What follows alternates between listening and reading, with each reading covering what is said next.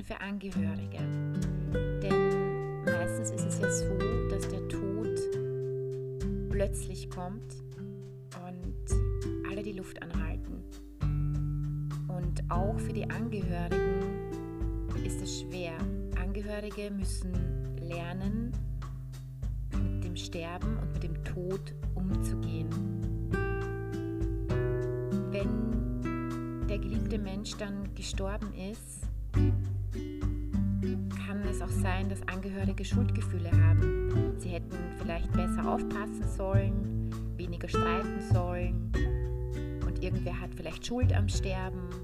Und in Wahrheit ist das doch alles Quatsch. Felix Hütten hat ein paar Tricks auf Lager, wie man es sich ein bisschen leichter machen kann.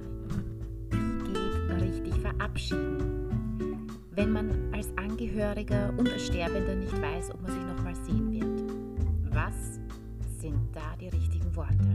Auf Wiedersehen kann vielleicht etwas förmlich klingen. Bis bald, wir sehen uns, mag schwierig sein, weil es auch ein Versprechen in sich trägt.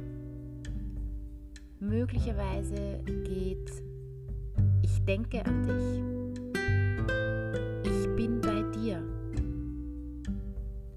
Felix Hütten findet Tschüss manchmal ganz gut. Er meint, es ist knapp, nett, unverbindlich.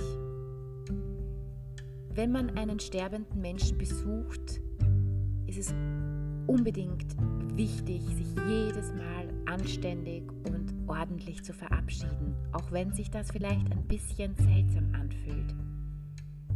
Manche haben auch die Angst oder tragen diese Angst in sich, dass dieses ständige Verabschieden Rede den Tod doch erst herbei.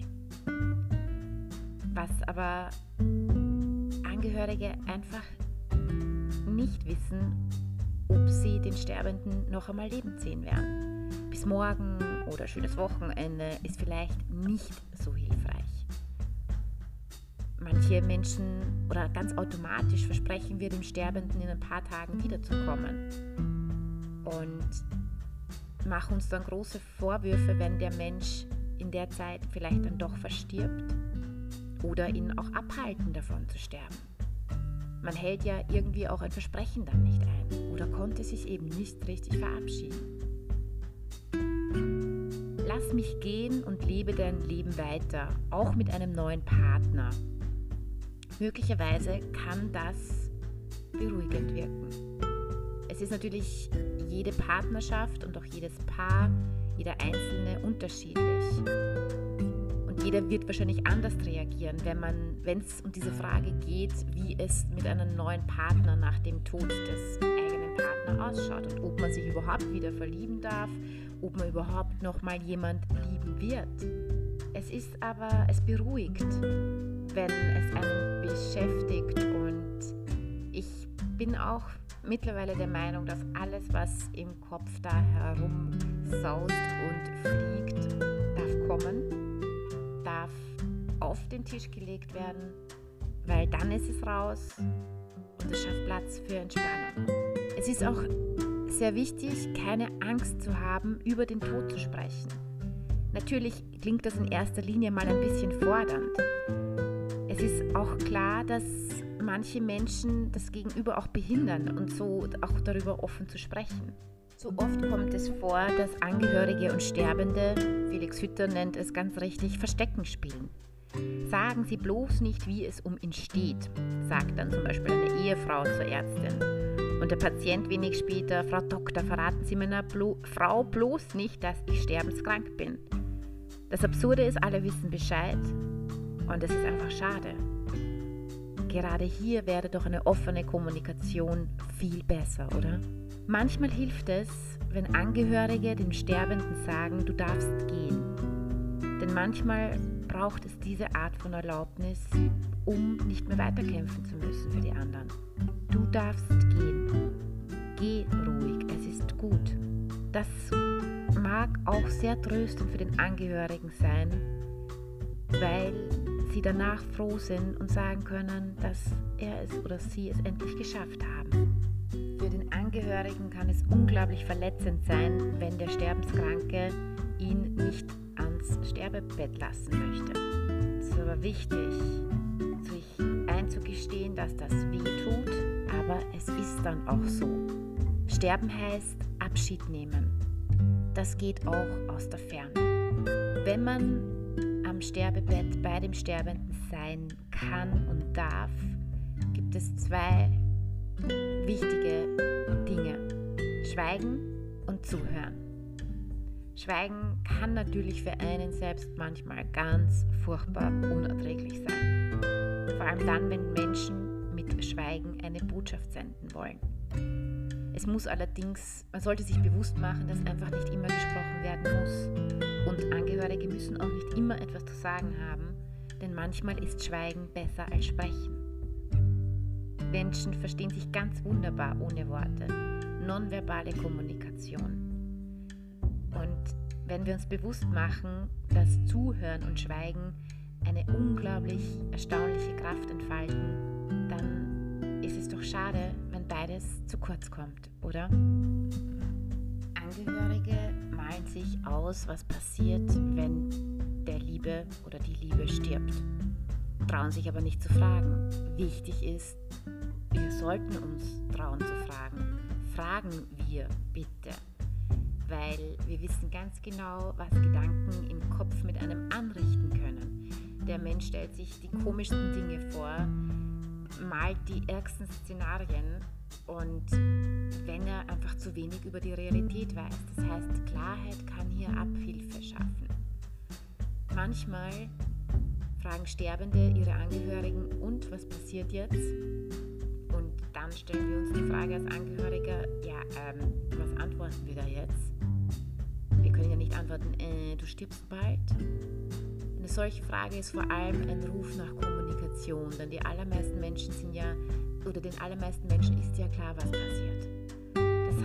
Deswegen darf der Angehörige ruhig mal fragen, möchtest du über das Sterben, den Tod, über die Verzweiflung reden? Ist ein Versuch wert.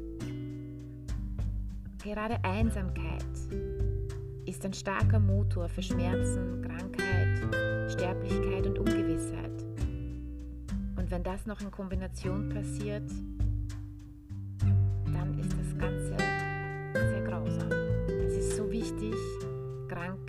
sterbende Menschen nicht alleine zu lassen. Menschen, die sich Gesellschaft wünschen, sollten diese auch unbedingt bekommen oft unerfüllter Wunsch, weshalb es auch Angehörige braucht, was wiederum gar nicht so einfach ist. Job, Kinder, Partnerschaft. Dann hat der Tag auch nur 24 Stunden. Was ist das Leben, verdammt?